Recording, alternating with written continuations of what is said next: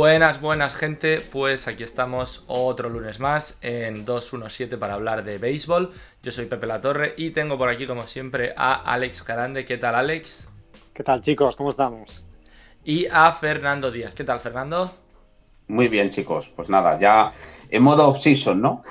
Eso es. Oye, traemos hoy yo creo un programa con muchas cosas que nos despacharemos aquí entre, entre los tres. Vamos a hablar un poco de la resaca de las series mundiales y luego ya nos meteremos en el tema de la off-season. Pero vamos a empezar con yo creo una cosa que ha pasado. No sé si al final ha pasado un poco, no de puntillas porque terminó todo y tal. Pero claro, hay que, hay que decir, ¿qué, hubiese pasado, no? Lo que decíamos ahora antes de empezar, ¿qué hubiese pasado si hubiese habido séptimo partido de las series mundiales después de ese positivo de Justin Turner en el sexto? La respuesta yo creo que es bastante sencilla, Pepe. Es que a lo mejor todavía ni siquiera se había disputado. Tal cual. Eh, la tremenda irresponsabilidad y yo creo que cualquier adjetivo por ese por esa línea es lo que se puede aplicar a la actitud absolutamente irresponsable ¿no? de, Justin Turner. Eh, por suerte, yo creo que no ha tenido ningún tipo de, ramificación, de consecuencia, porque, eh, a ver, que yo no sé qué es lo que pasa por la cabeza ni de Justin Turner, ni de sus compañeros, ni nada por el vestido, pero tú tienes un protocolo que tienes que cumplir. Y eh, lo cierto es que una vez que se sabe durante el transcurso del sexto partido que ese jugador está positivo, tiene que iniciar su proceso de aislamiento. Eh, ese jugador, por mucho que le duela, tiene que respetarlo, por pura responsabilidad para él y para todos sus compañeros y todas las personas que indudablemente estaban ahí. Esa imagen eh, que es muy yo creo que ilustrativa, ¿no? De Justin Turner, positivo con coronavirus, al lado de su manager, superviviente del cáncer y paciente de grupo de riesgo. Me parece que, vamos, es que no, no, no hay por dónde cogerlo. Y de hecho es que no hay por dónde cogerlo. Y lo cierto es que, a ver, declaraciones de ciertas personas, incluso un poco intentando pasar por desde puntillas, ¿no? Eh, Mookie Betts hablando de que, bueno, que Justin Turner forma parte integral de este equipo y demás. Sí, no, sí, yo eso lo entiendo, lo entiendo pero que no, no, no hay no hay razón alguna por la que Justin Turner tendría que estar ahí. Que de acuerdo, que sería un enorme, pues a ver, ¿cómo diríamos? Pues, eh, pues un momento bajo en el, por otro lado, un momento más importante de su carrera deportiva. Es decir, y, es que no quiero utilizar eh, ciertos términos porque estamos en horario infantil, ¿no? no, pero sí que es verdad que, que es una faena, es obvio, ¿no? pero que no, que es que lo que tienes que hacer es ser consecuente, ser tan responsable como ha sido la inmensa mayoría de todos los implicados, hmm. pacientes o personas de, grupo 1, de grupo 2, de grupo 3, es decir, no solo los propios jugadores, los coaches, entrenadores y demás, las personas que están con ellos, las personas que conviven con todos ellos, ¿no? Es decir, todos los que han estado en esa burbuja en el tramo final de la postemporada y previamente en los meses anteriores, pues todo ese buen trabajo, todo ese buen sabor de boca que se quedaba, se queda en nada eh, por esa actitud tan irresponsable de, Justin Turner. Y menos mal que eh, después de pasar todos los protocolos, bueno, todas las pruebas, PCRs y demás, no ha habido ningún tipo de consecuencia. Pero tú imagínate que hubiera sido pues una de estas personas súper contagiosas que hubiera diseminado coronavirus a diestro y siniestro. Claro, cuando veías las imágenes de él abrazando y besando a todo el mundo, eh, yo sinceramente me echaba las manos a la cabeza diciendo, pero ¿cómo se le pasa eso por la cabeza? Porque pues no reparan ello, no, no, sé si decirte que le da lo mismo, pero vamos, que es que no, a mí, sinceramente, la, una muy buena impresión y buena imagen que tenía de Justin Turner hmm. ha caído en picado por esa, es decir, por, esos minutos de alivio y demás. Oye, has ganado el trofeo de campeón del mundo, que eso no lo ganas todos los años, pero que no, que es que lo que tienes que hacer es consecuente y, ser muy respetuoso con, con todo el trabajo que hay detrás precisamente de toda esta eh, temporada que se ha disputado durante, el, durante lo que es la pandemia de COVID-19.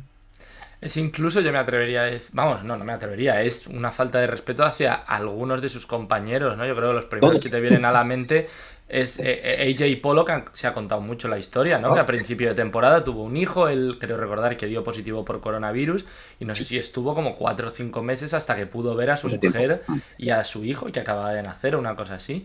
Y luego está el caso también de, de Manuel Margot en los Reyes, que bueno, eran los rivales, pero que el padre de Manuel Margot falleció por, por coronavirus. Entonces son cosas un poco, no sé, inexplicables. Me, imagino que es un poco, pues entre el subidón, un, poco de egoísmo, ¿no? Una mezcla peligrosa de un cóctel peligroso de todo eso.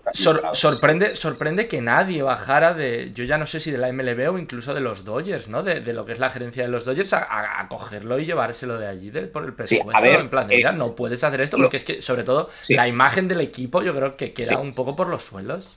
Sí, sí, los protocolos, Pepe, estaban ahí. Y, y Justin Turner se lo pasó por el foro de sus caprichos, tan, tan literal como eso y me parece que es de un egoísmo que se califica por sí mismo.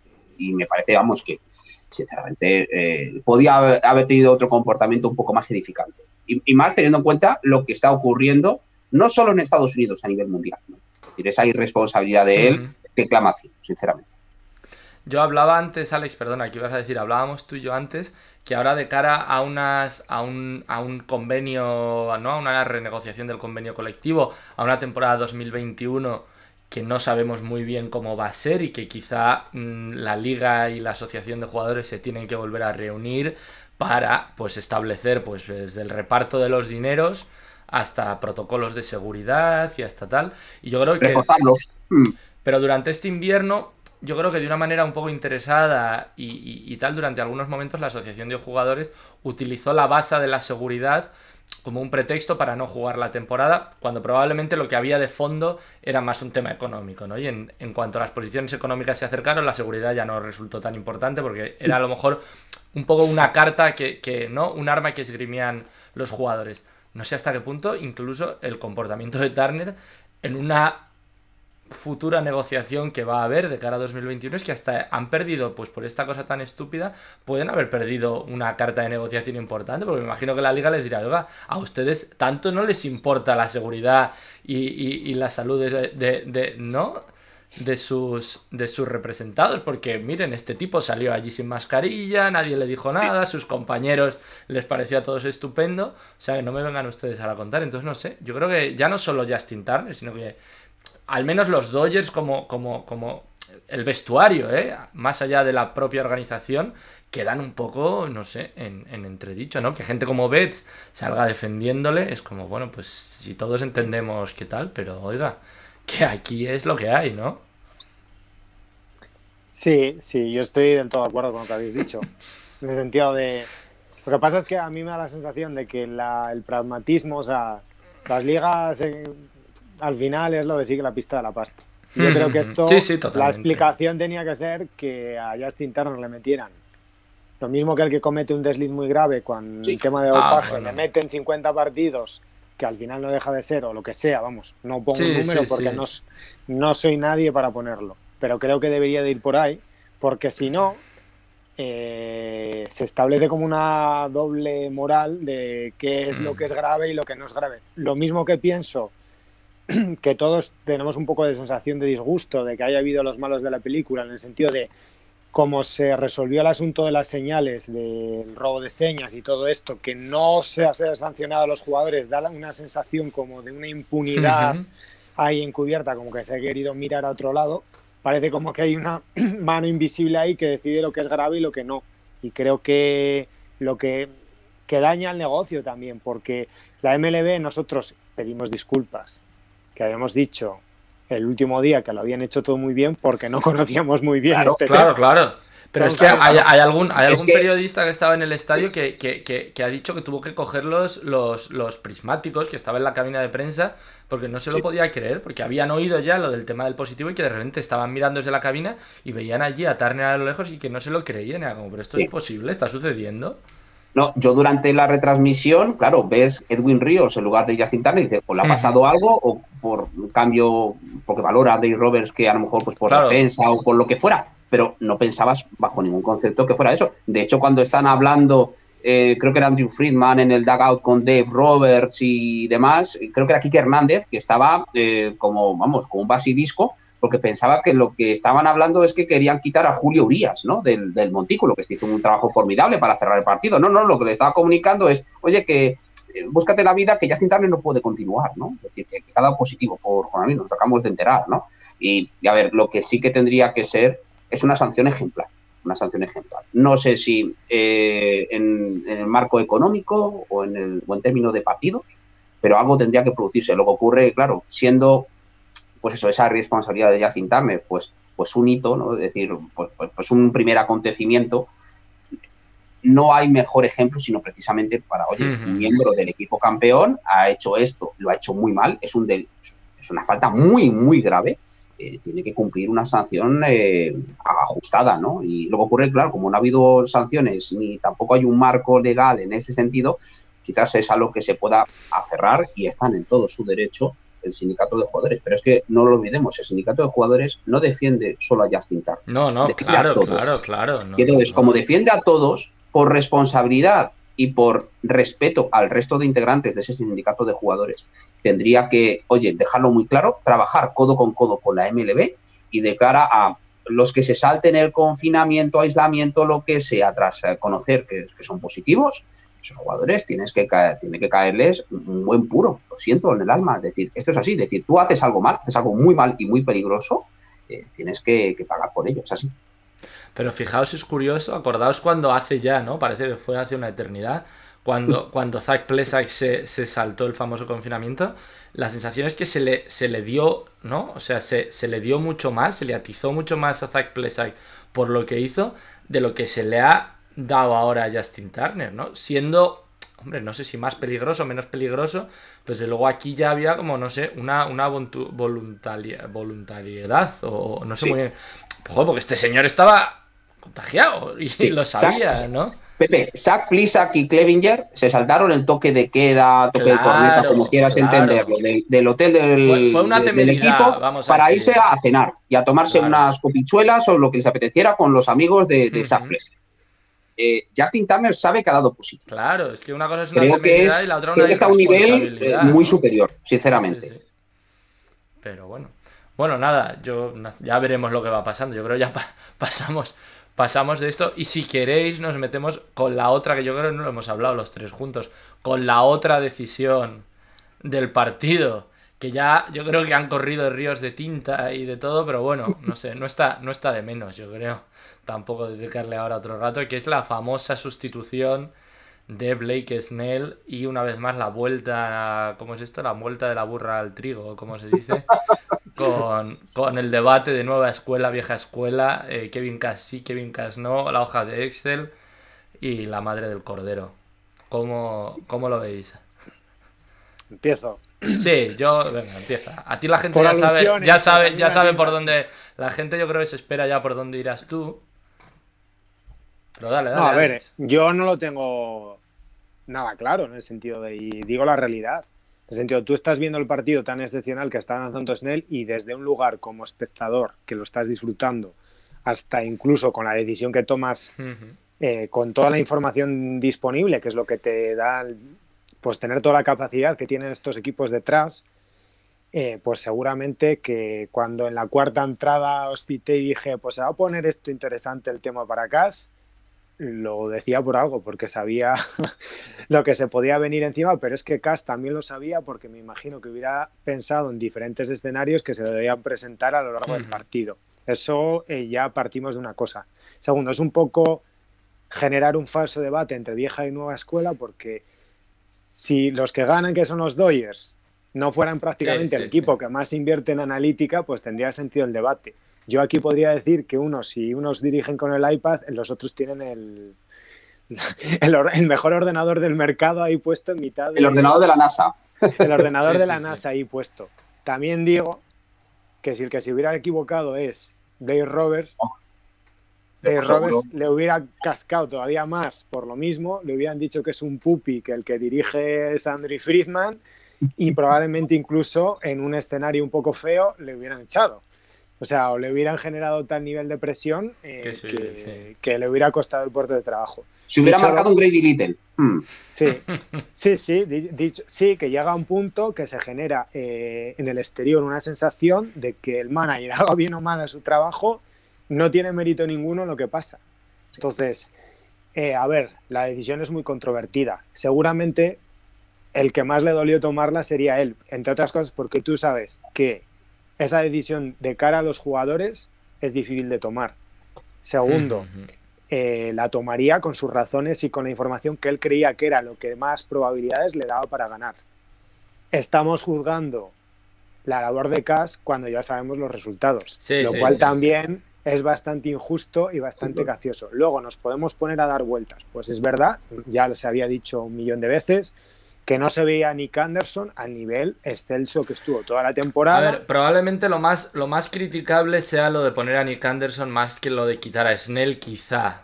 O al menos casi al mismo nivel. Hmm. A mí criticable me parece todo, en el sentido de entiendo el debate. Y me hmm. parece, y me parece súper positivo, porque eso da para que se esté hablando del sexto partido de las series mundiales todavía, lo cual es maravilloso para el deporte. Lo que no me gusta mucho es que se falsea en el sentido de es que esa decisión, para todos los que lo hubiéramos tenido que tomar, es muy difícil. Y si, tú, tiras con, y si tú tiras con Snell y te pasa una narrativa de estas históricas de que le han pasado a Clinton Kershaw, te hubieran dicho, ¿y cómo no utilizas el bullpen, que es tu mayor fortaleza en un partido de vida? No te, vayas, no te vayas muy lejos, Alex. Eh, lo que le ocurrió, ¿quién fue? Terry Collins, ¿no? Con, Matt Harvey en el quinto partido. Sí, sí, sí. claro, eh, nunca hay una decisión correcta, yo creo. ¿no? Es decir, y, como coincido 100% que para, que para Kevin Cash tiene que ser muy, pues muy doloroso, porque antes de la retransmisión yo comentaba que si Blake le daba cinco entradas de calidad, Kevin Cash estaba encantado. Lo que no te ibas a esperar, bueno, hay varios escenarios, que te dé cinco entradas de calidad y oye, fenomenal, que no llega a las cinco entradas y tengas que improvisar sobre la marcha y a ver cómo capeas esa situación y demás, o lo que ocurrió. Es decir, un Blake Snell que tú miras y, el, y el filtro, ¿no? Decir, las sensaciones que te quedan es que este tipo está en completo dominio que los Dodgers se alegraron muchísimo de que se fuera y tal y cual, pues como tantos y tantos escenarios, ¿no? Lo que le pasó a Zach, tampoco nos vayamos muy lejos, lo que le ocurrió a Zach Greinke el año pasado. Zach Greinke es sustituido en el séptimo partido habiendo dominado y el último borrón fue ese home que concede. O incluso, eh, o incluso, Fernando, lo vimos, yo ya no recuerdo si fue la noche anterior o, dos partidos antes, cuando, cuando Dave Roberts saca a Clayton Kershaw. Ah, sí, sí, claro, claro, claro. Con, con, con todos sus. Te sale mal, te sale mal sus jugadores, y te caen. Claro, todos sus jugadores. Y te caen más palo que una estera. Sí, se vio claramente que los jugadores no querían que, se sacara Kerso, ¿no? Si es que no hay nada mejor, Pepe, que tomar una decisión y encima acertar, ¿no? Es decir, en ese sentido es absolutamente maravilloso, ¿no? Y es lo que no le ocurrió a, a Blake Snell lo que dice Alex, podemos estar debatiendo sobre hmm. era la mejor opción en Nick Anderson, porque a lo mejor el, planteamiento de Kevin Cash era Nick Anderson, eh, Pete Fairbanks y Diego Castillo para la novena entrada. Pero para que Diego Castillo, en la novena entrada, proteja una ventaja, tiene que mantenerse esa ventaja, cosa que no ocurre. Eh, claro, eh, esto siempre es la, iba a decir, es la, la, no siquiera doble moral, ¿no? Pero si Kevin Cash, al contrario de lo que hace durante toda la temporada, no sustituye a Blake Snell. Oye, Blake Snell está haciendo fenomenal, está dominando y demás, y pum. Y Blake Snell tira por la borda toda su gran actuación en esa sexta entrada, ¿qué le hubiéramos pasado? No, que es que lo que tenía que haber hecho es eh, haber recurrido al bullpen antes, como ha venido haciendo. Eh, a ver, una persona que sabe mucho de esto, el quarterback de los Kansas City Chiefs, ¿no? Patrick Mahomes, ha dicho que, vale, sí, que, que te rechina, pero oye, que es lo que han estado haciendo durante todo el año. Es que es así. Es decir, han estado haciendo esto durante todo el año.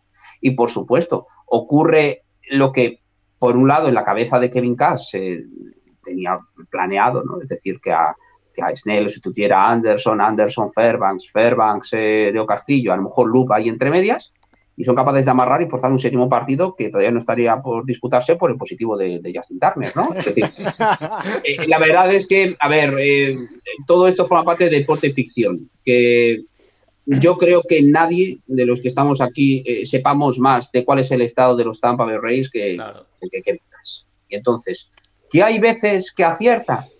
Bueno, que hay veces que te equivocas, oye, que, que tiene boca se equivoca, ¿no? Y, Kevin Cash, yo creo que su condición como potencialmente manager del año en la Liga Americana. Eh, esto que ha ocurrido en el sexto encuentro de las series mundiales, oye, que ha llegado hasta el sexto partido de las series mundiales de los Tampa Bay Rays, eh, que, jamás se nos olvide eso. luego ocurre, claro, en, una decisión, como suele ocurrir en el deporte de élite, un pequeño detalle o los pequeños detalles, una decisión que en ese sentido, incluso siendo fiel a lo que son tus principios, a lo que son tus planteamientos, y que tú sabes que Blake Snell a partir de cierto momento baja su rendimiento, es así. Si fuera el Blake Snell de, de hace un par de años, Blake le está lanzando desde el otro día hasta hoy mismo, pero no es el Blake, no era el Blake Snell hasta quizás ese sexto partido.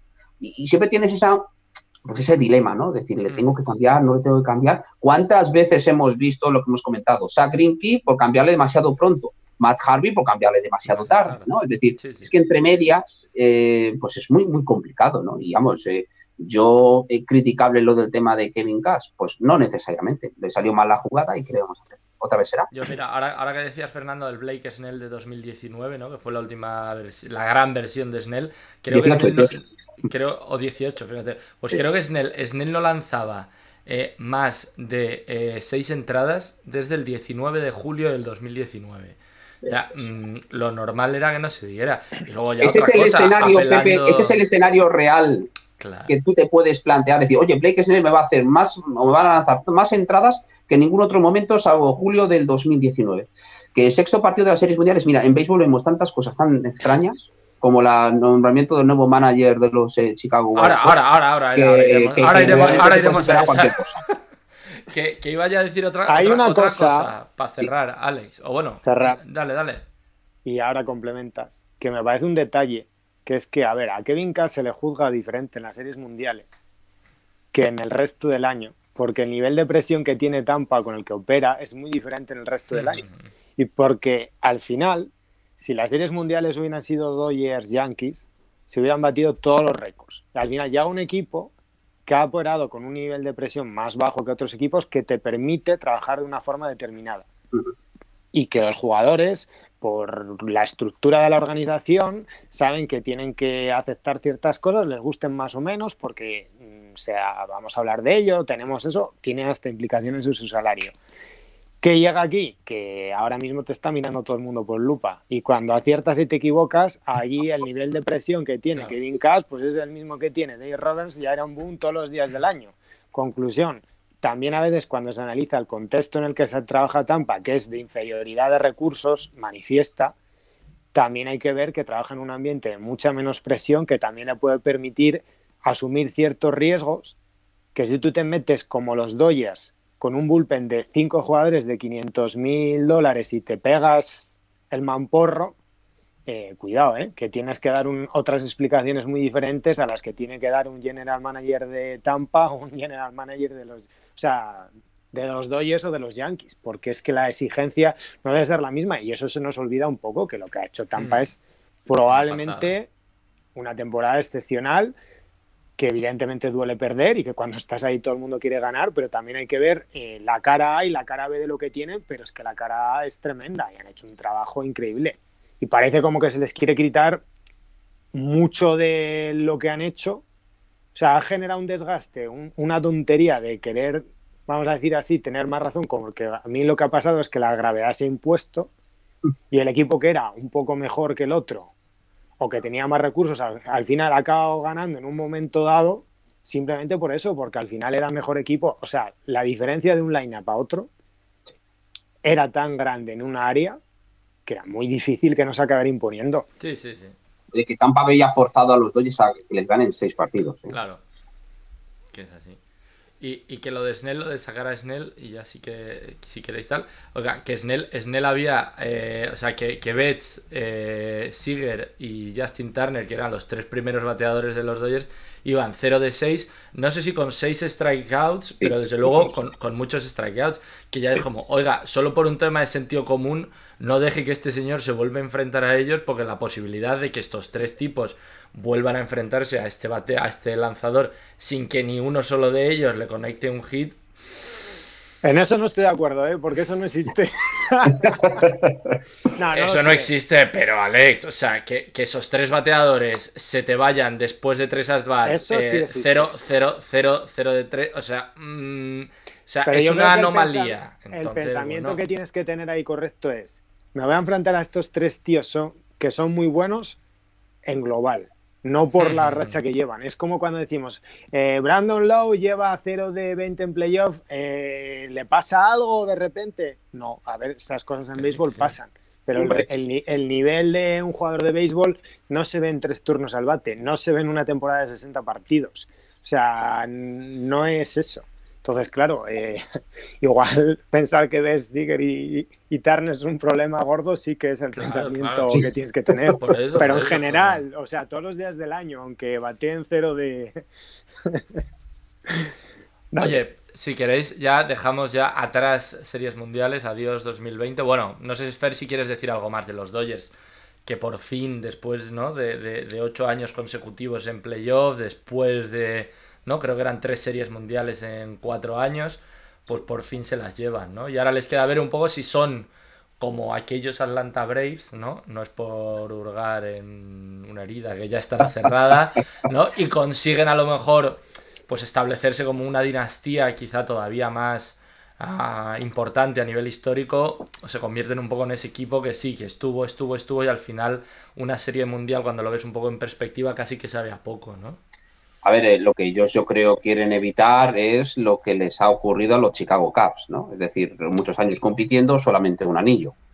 Quieren evitar que les pase exactamente lo mismo que a los Houston Astros, ¿no? Es decir, tantos años compitiendo, solamente un anillo. Eh, los dos ya están muy bien posicionados eh, de cara a poder revalidar el título en, 2021. Y fíjate lo que falta, ¿no? Es decir, falta toda la agencia libre, todas las altas y bajas que se van a producir.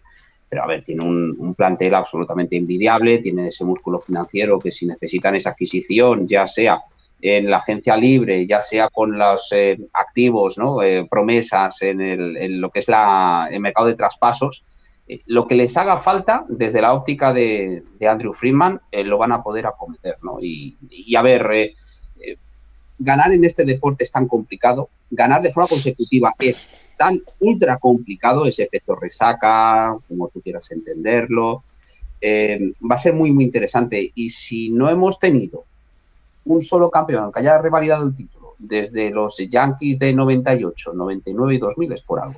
Y es que solamente ganar un año es muy, muy complicado, es muy difícil. Ganar dos años, eh, dos veces en dos años es, bueno, vamos a ver si los dos están a, la altura de ese desafío. Pues nada, dicho esto, yo creo que pasamos ya al tema, al tema, a mí me parece lo más sorprendente de momento, que es el tema, el tema de Tony La Russa, ¿no? Eh, tenemos a los White Sox que salieron diciendo que iba en aire por un manager con experiencia, eh, o sea, con experiencia, digamos que hubiese ganado en los últimos años, ¿no? Que sonaba. No, que hubiera ganado un, manager ganador. Y entonces, claro, yo puse Pepe, Blanco y en botella, o AJ Hinch o, Alex Cora. Alex Cora. Pero, ¿no? En esta especie de giro así de los acontecimientos se van a por Tony La Russa. Se les criticó un poco a los White Sox que, que tenían un poco un manager de vieja escuela en estos playoffs y en general a lo largo de la liga, como era, como era Rick Rentería, y a lo mejor un manager que podía tener algunas dificultades para, no sé, empatizar o como queramos decir, ¿no? Con una plantilla joven, con muchos jugadores latinos, pues probablemente con Tim Anderson, que es un jugador, vamos a decir, eh, ya no solo afroamericano, sino que ha sido muy vocal en todas estas cosas, ¿no? Del Black Lives Matter,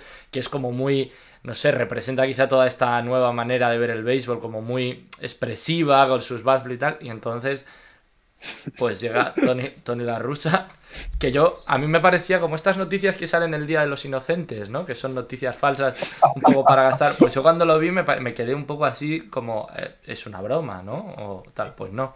Rusa, que ya está en el Salón de la Fama, ¿no? Sabemos... Eh, o sea, yo creo que nunca se había producido esto, que alguien que está en el Salón de la Fama, que es como un poco un indicativo de que ya estás fuera del béisbol, al menos en primer nivel, aparece, ¿no?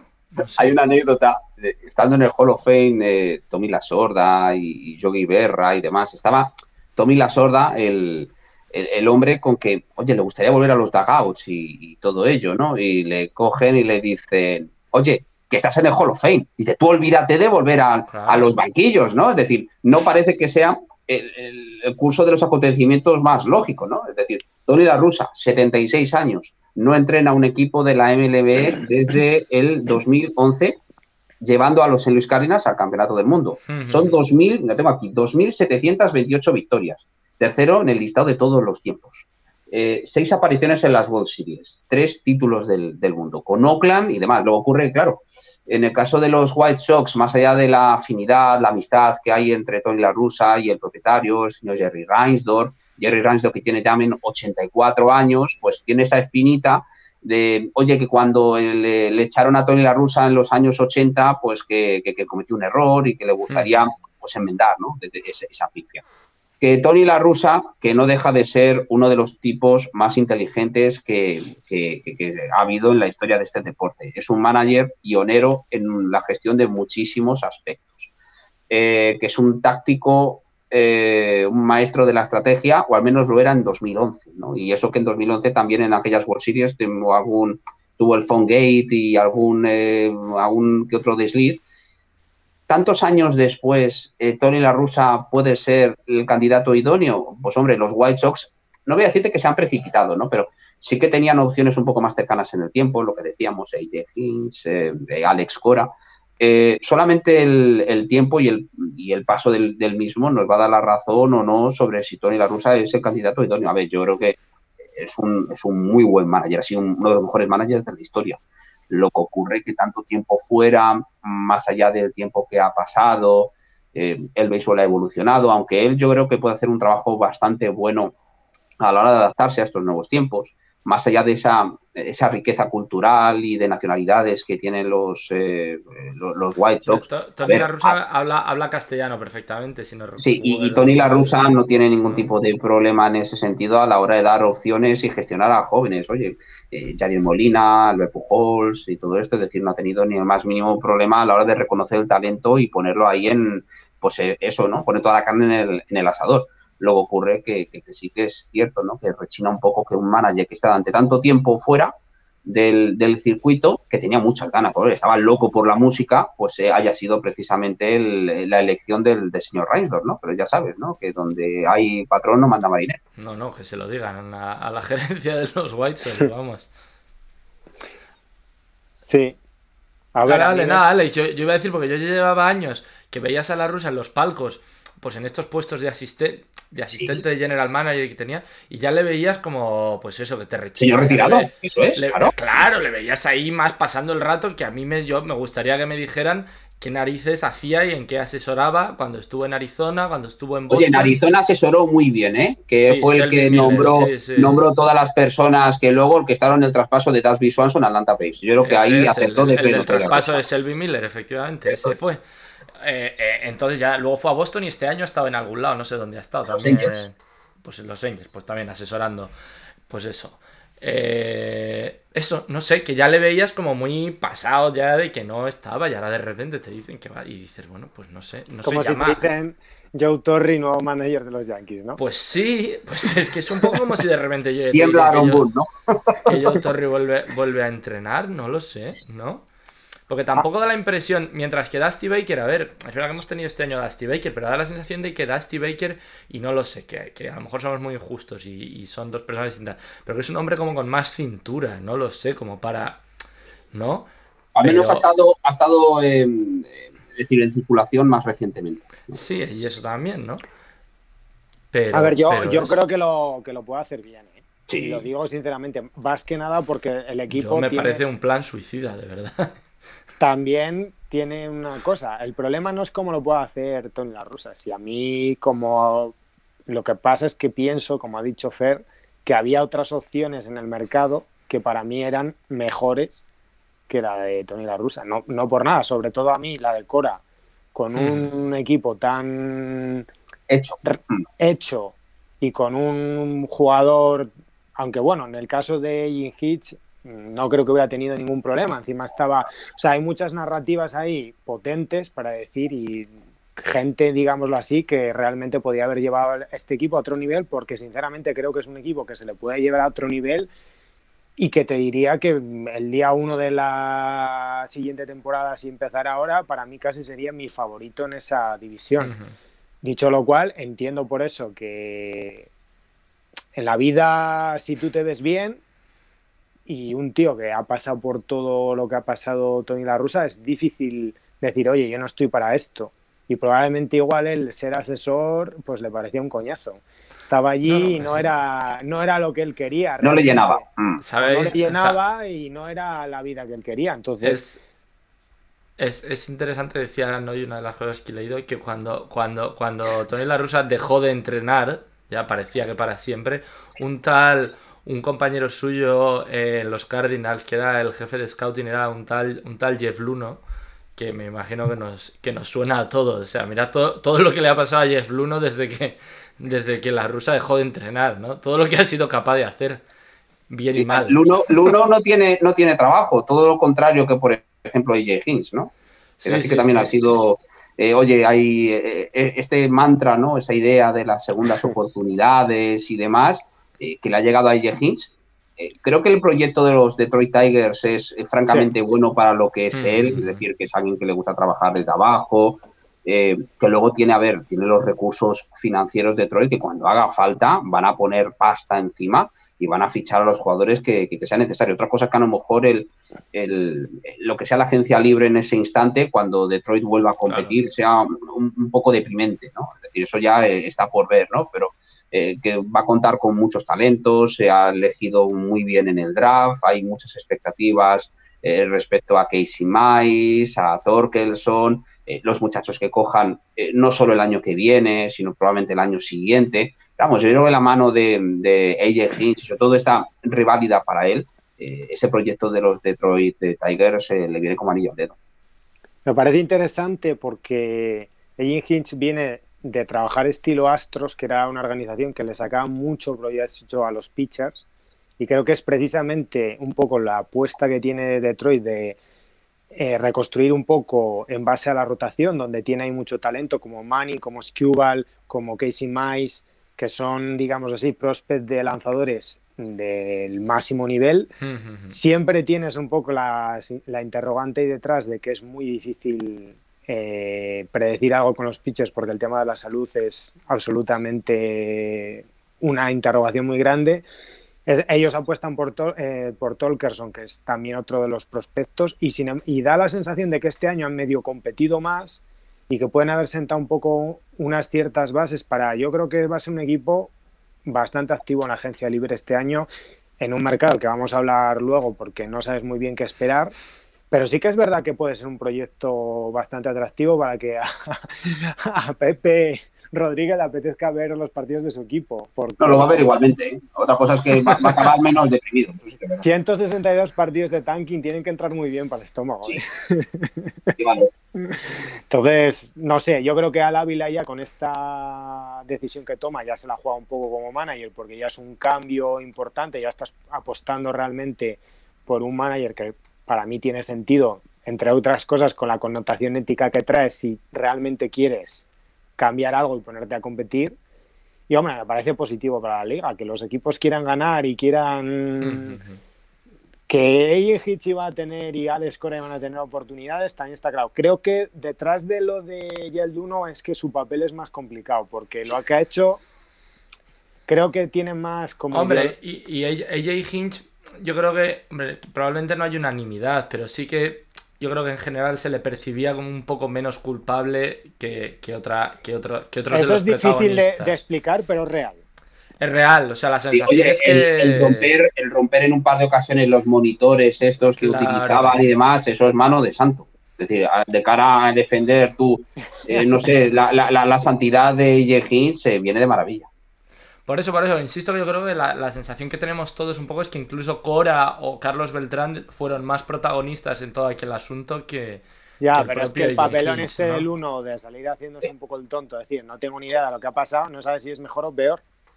Porque yo creo que es más mejor decir, mira, yo lo organicé todo y me equivoqué, que lo otro, porque es que al final eh, eres el general manager, estás ahí para pensar. Si no te enteras de nada y sales diciendo no me entero de nada, soy medio tonto, pues es normal que no, no quedas en buen lugar. Luno, Luno asumo que acabará teniendo, yo creo, una oportunidad en algún momento, ¿no? Lo que no piensas, no probablemente es una negra B de la MLB. Pero es que no creo que el uno, no creo que el uno hiciera algo susceptible de ser incluido en una lista negra, ¿eh? Yo creo que estamos hablando de cosas un poco peores. de todas formas, en, los miles y miles de emails eh, las conclusiones a las que llega la MLB es que Jeff Luno, a ver, no, no, es que fuera que estuviera dando golpes en el cubo de la basura para decirles, oye, viene un lanzamiento con efecto, o, no, no golpeó y viene una recta, ¿no? Es decir, no, no es él, pero que, como dice Alex, eh, esto de hacerse el tonto de yo no sé nada, yo no sé nada, eh, yo creo que no cuela, ¿no? Y, estas últimas declaraciones de Jeff Luno, en lugar de perfil bajo, no hacer de hecho ninguna declaración, hubiera sido un poco más eh, no te voy a decir que hubiera sido un poco más inteligente, pero hubiera ido un poco mejor a, su candidatura, que oye, que a lo mejor Jeff Bruno lo que tiene que hacer es buscarse eh, trabajo en otro, en otro ámbito profesional, ¿no? Y dejar que pase el tiempo y quién sabe si a lo mejor a unos años vista, pues volver al, al béisbol o no, quién sabe. Sí, bueno, me imagino, me imagino que tampoco tendrá Jeff Luno problemas ¿no? económicos en el, Oye, en a, lo a lo mejor, a lo mejor el nuevo propietario de los New York Mets eh, decide sacrificar a los antiguos dioses a Brody Van Wegenen y recorrer a Jeff Luno. Bueno, no creo que vaya. Pero sería una jugada muy bonita, es decir, sería muy interesante para la liga. ¿eh? Que, los Mets, que, los, que, los, Mets, no solo, no solo cargados de dinero ahora con este nuevo propietario, sino que además ficharan ¿no? al, al, enemigo público número uno para convertirse en malos ya totales de la película, así de, de, la noche a la mañana, ¿no? Sería curioso. Qué bien hilado, Fer, qué bien hilado. Oye, y, ya si queréis, la agencia libre, ¿cómo, ¿cómo, lo veis? Va a estar esto más. Va a ser una balsa de aceite, ¿no? Hemos visto cómo, vamos, básicamente los equipos lo que están haciendo es eh, no, no hacer. Alex se sabe mejor la terminología, pero vamos, no ofrecer ¿no? ofertas cualificadas, eh, dar non-tenders, todo el mundo se va, incluso ¿no? a, los, a los Indians se les ha criticado mucho porque ya no solo es que no le hayan, no le hayan ofrecido la, continuidad a, Brad Hunt, sino que directamente lo han metido en waivers para no tener que, darle el finiquito, ¿no? O como se diga. El buyout. El buyout, bueno. ¿No? O sea, ahorrar, ahorrar, ahorrar por todos lados.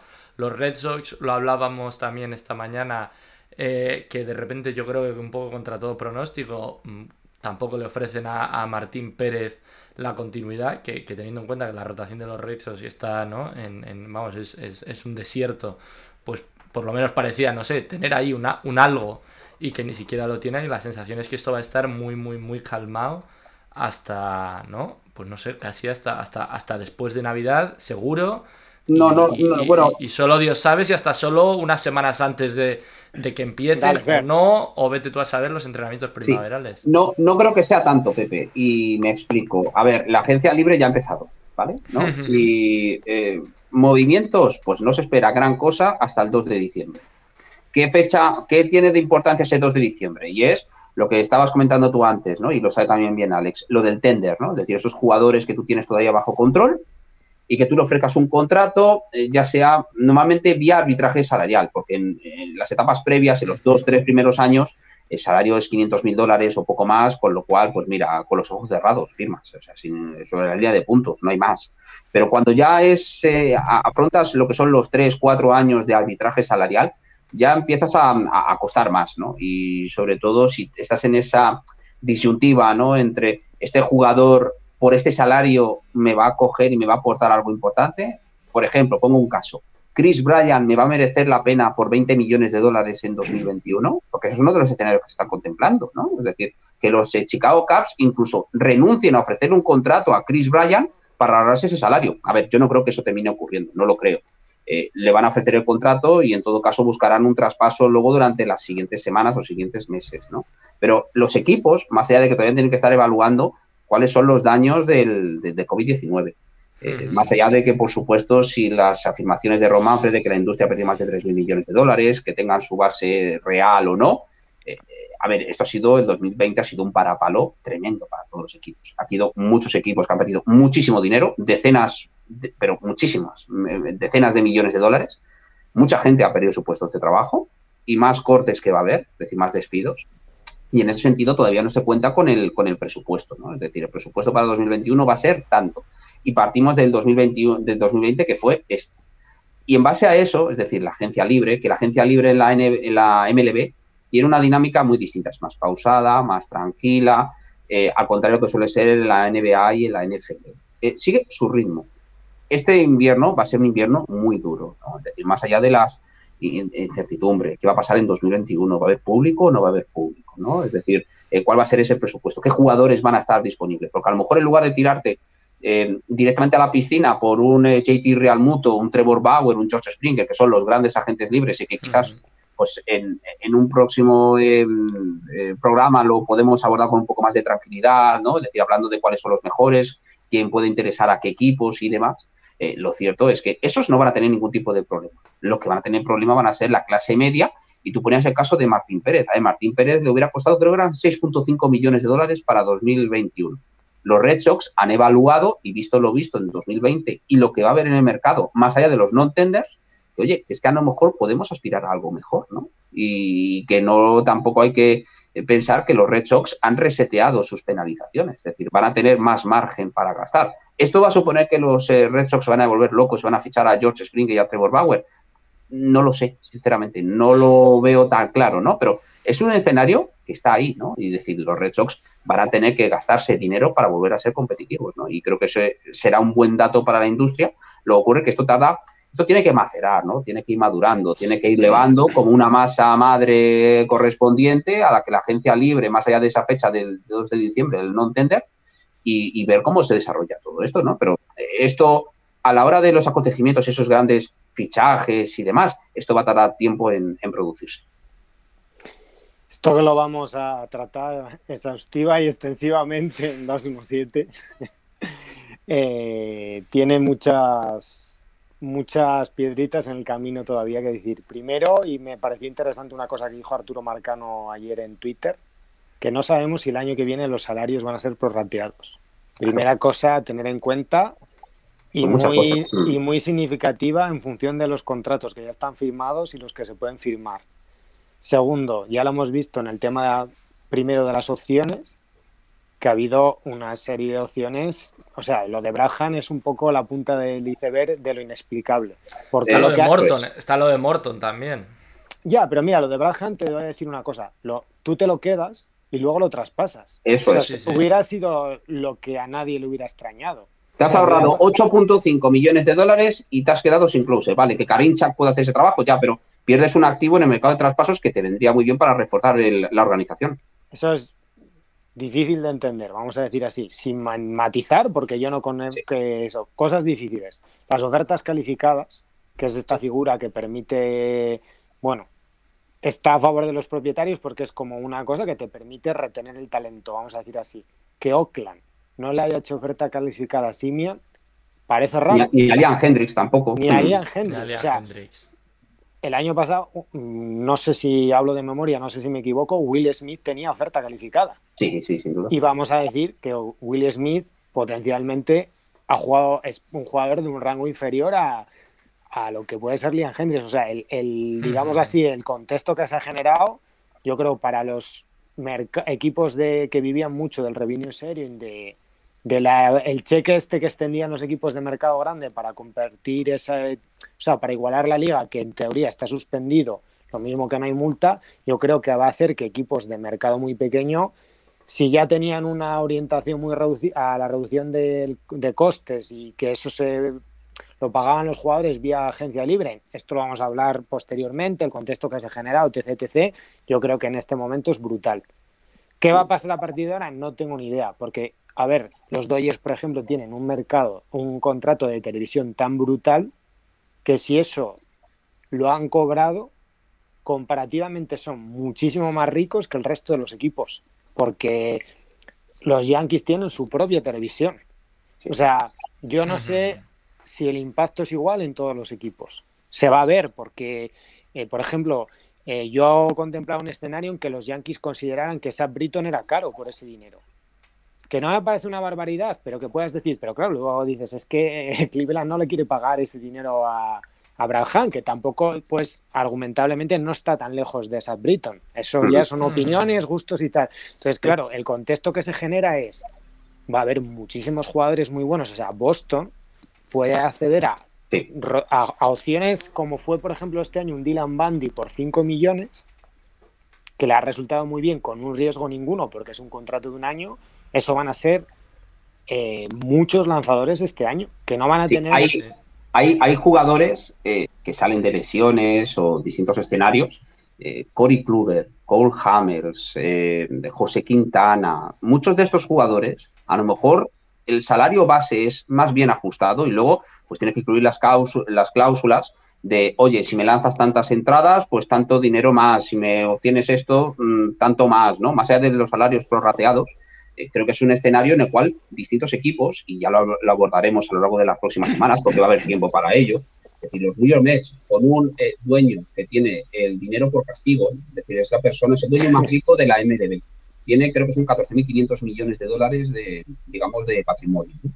Eh, ¿Tú crees que Steve Cohen no va a ser el gran animador del cotarro? Hmm, Por supuesto. es decir, Steve Cohen, yo creo que tiene puesto, se le hacen chirivitas, sobre todo, bueno, su próximo general manager, que todavía desconocemos quién es, porque Brody no va a serlo. Eh, JT Real Muto, vamos, le viene a los New York Mets de vicio. Eh, George Springer, le viene genial. Trevor Bauer, para unirle a Jacob Tugrón. Eh, hay casi un infinito número de, universos y de posibilidades posibles, ¿no? Y, las iremos desgranando.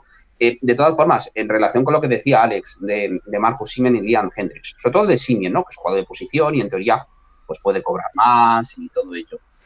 No se le ofrece a Marcus Simen ni tampoco a Liam Hendricks por un dato muy sencillo. Yo creo que todos los vamos, lo vamos a entender. Porque si tú se lo ofreces, él probablemente lo va a aceptar. Marcus quiere hacer un año muy malo. Claro, son 18, 19 millones de dólares.